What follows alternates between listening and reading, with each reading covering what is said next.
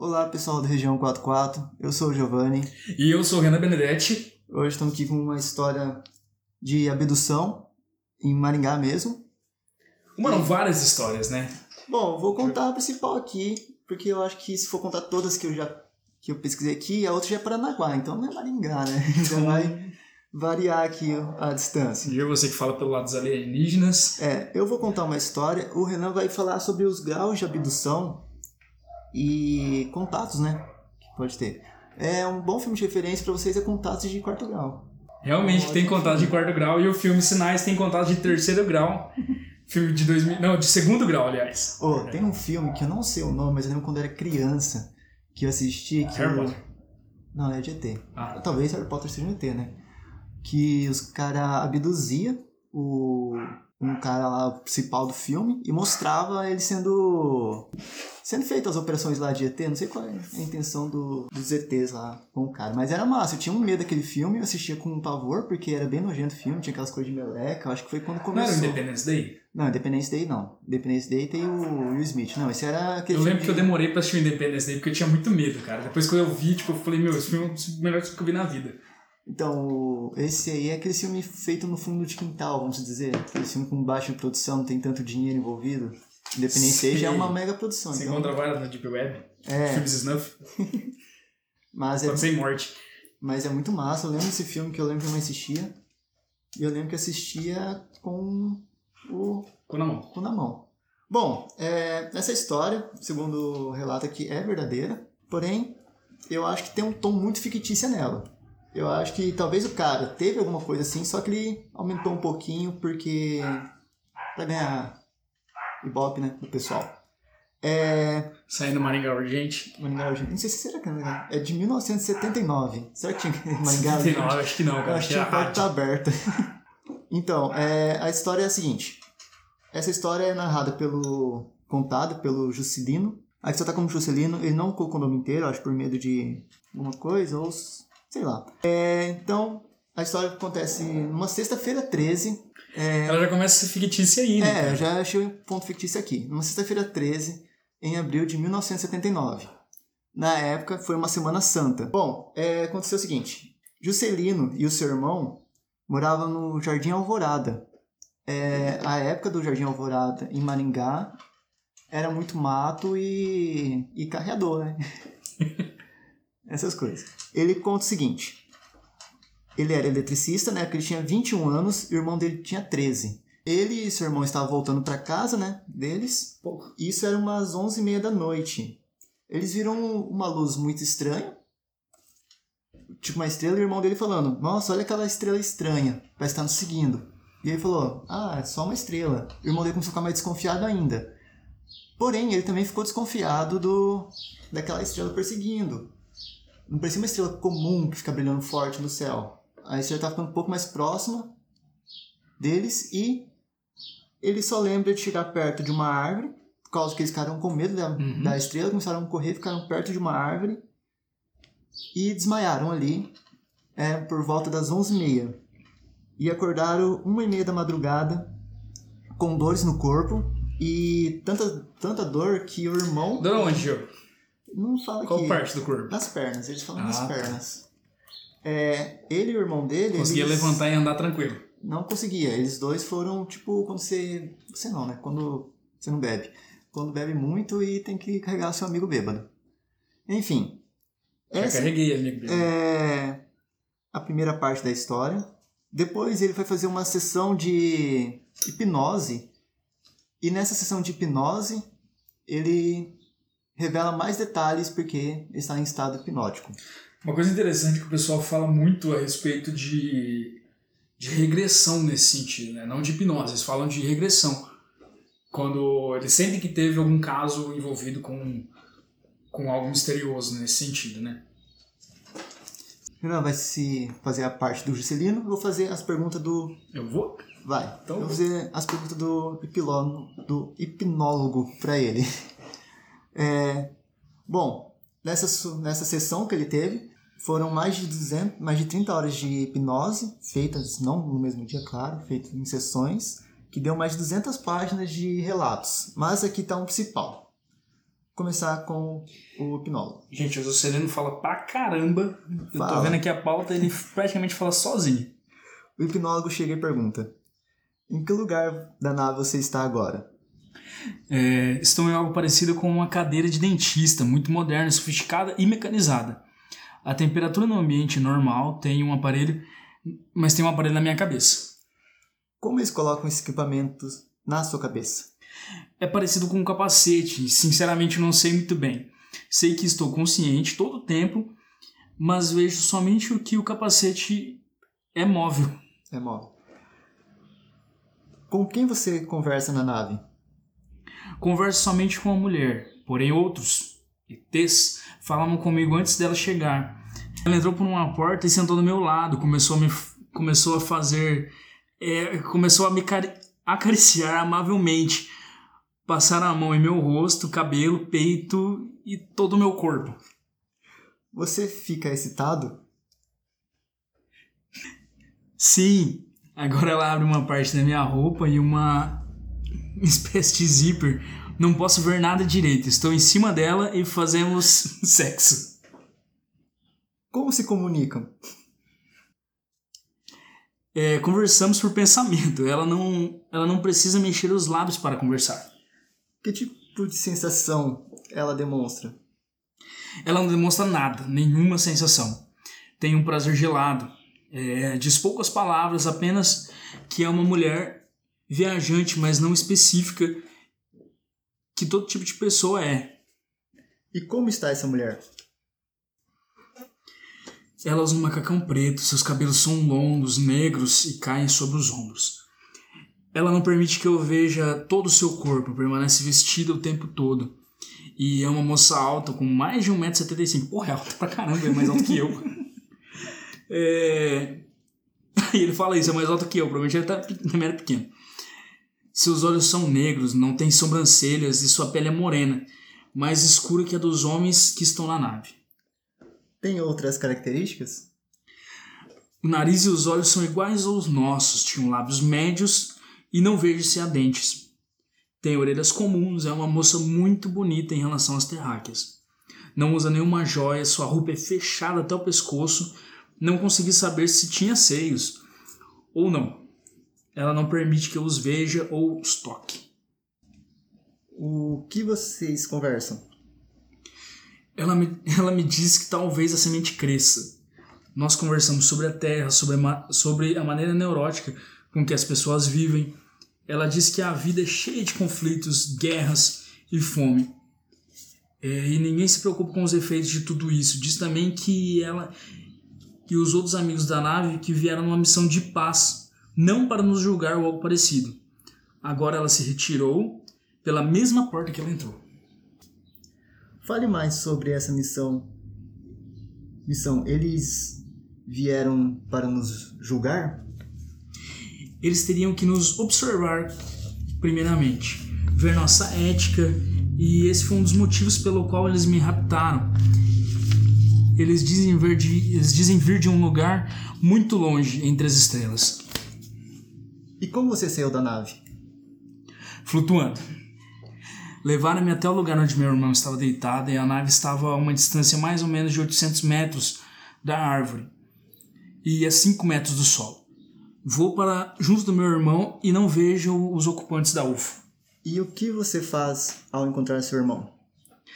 Tentam ir para casa, estamos muito desgastados, precisamos nos apoiar para nos levantar. Eu me sinto muito mal neste momento.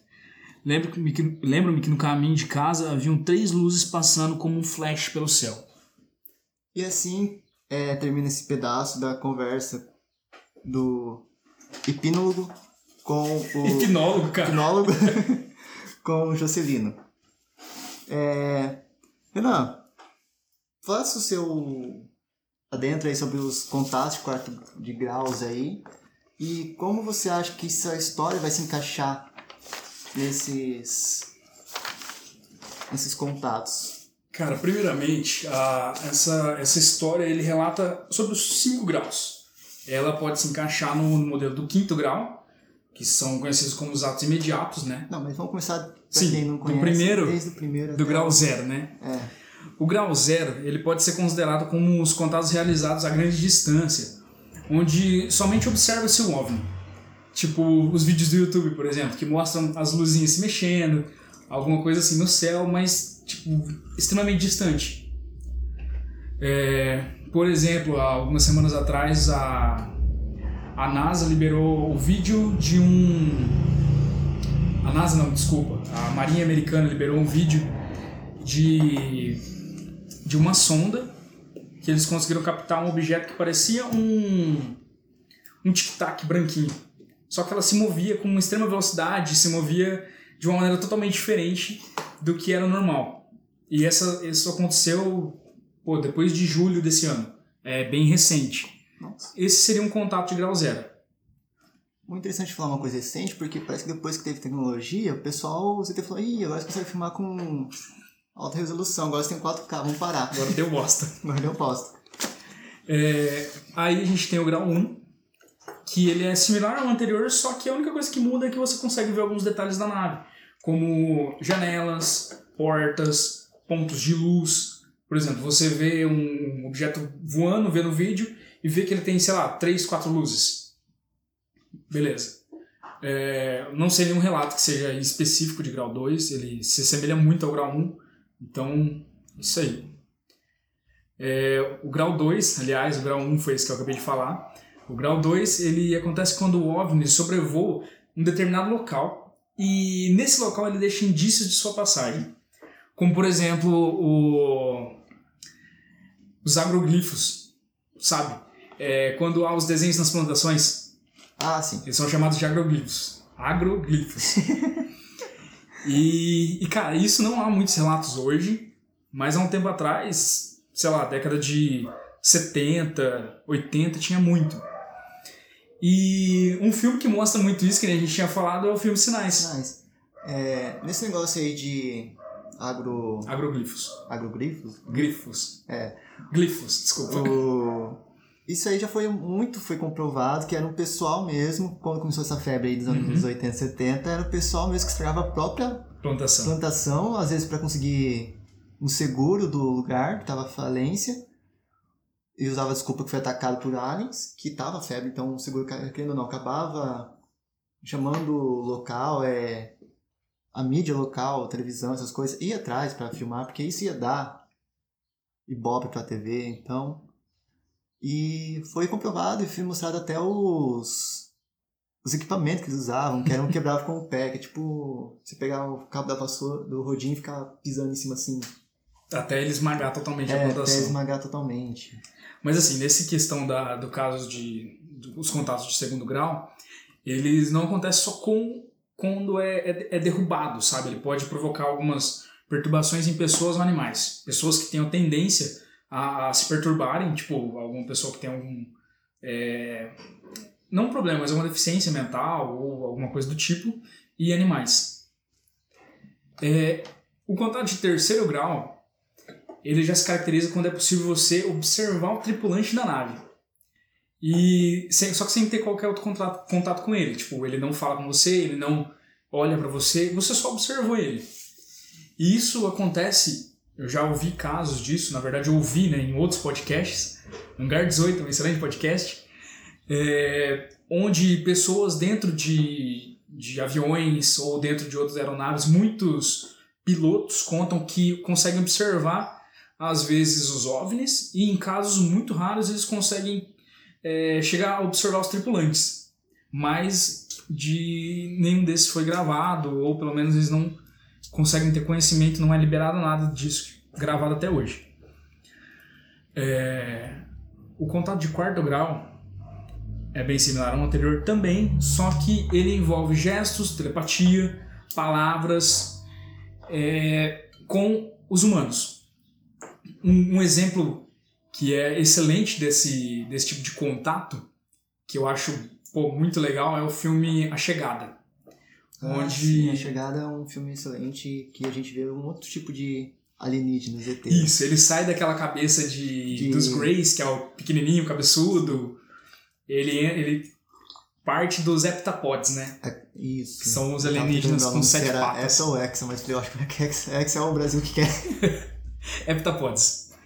E, e no caso a comunicação deles. Só que assim, nesse filme, no caso, eles entram no, no quarto grau da abdução, no quinto grau da abdução, porque eles conseguem entrar dentro da nave, etc.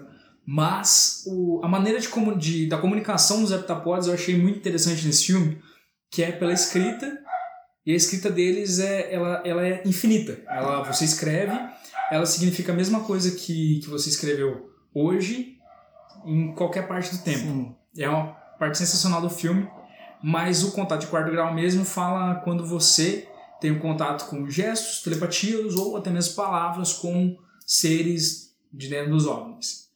E o quinto grau, que seria o último que eu encontrei, né, é onde as pessoas têm um contato muito mais próximo, que seria o caso da história que o Geo contou no começo, onde o, o, a pessoa entra dentro do OVNI de maneira consentida ou não. Quando ela não é consentida, é caracterizado como uma abdução. Estupro, o nome disso. É estupro. e aí eu coloquei alguns casos aqui que são considerados casos de quinto grau ou imediato, que eu só vou estar dando uma passada por cima. Que, por exemplo, o caso Roosevelt, Novo México. O mais famoso que tem é esse aí. Esse é um dos mais famosos que tem. Tem filme, livro, até referência em desenhos, é esse aí. É mesmo? Você não sabia? Assiste Rick Morty. Ah, até, eu não assisto. E, cara, um, um dos casos que mais loucos para se falar do, dos contatos de quinto grau é o exemplo de Varginha, em Minas Gerais, aqui no Brasil, o caso que ocorreu em 20 de janeiro de 1996, onde eles dizem que é o caso mais sensacionalista dos alienígenas, porque até a cidade virou Sim. um ponto turístico uhum. para quem queria falar de alienígenas, né? E ele fala de, de três irmãs que avistaram uma criatura bípede com cerca de 1,60m de altura e uma cabeça enorme, um corpo esguio, magro, né? Se tivesse 1,70m seria o Geu, só que eles têm pele escura e olhos vermelhos. Ah, ele, no, no relato aqui ele fala que a história logo se espalhou com outras pessoas que passaram a relatar casos similares. O envolvimento dos militares foi cogitado supostamente para encobrir a captura desses extraterrestres e parte do serviço de inteligência brasileira também entrou é, no meio para bloquear isso, para que não saia muita coisa na mídia, etc. E, bom, dos casos, acho que os mais importantes de quinto grau são esses. Então, é, enfim, Gil, esses são os cinco graus de, de abdução alienígena que eu tinha para falar. E foi uma pesquisa assim, super simples, mas a gente já conseguiu ter noção do que considerar. Então, se a gente acabar vendo, apenas defina qual é o seu grau de abdução.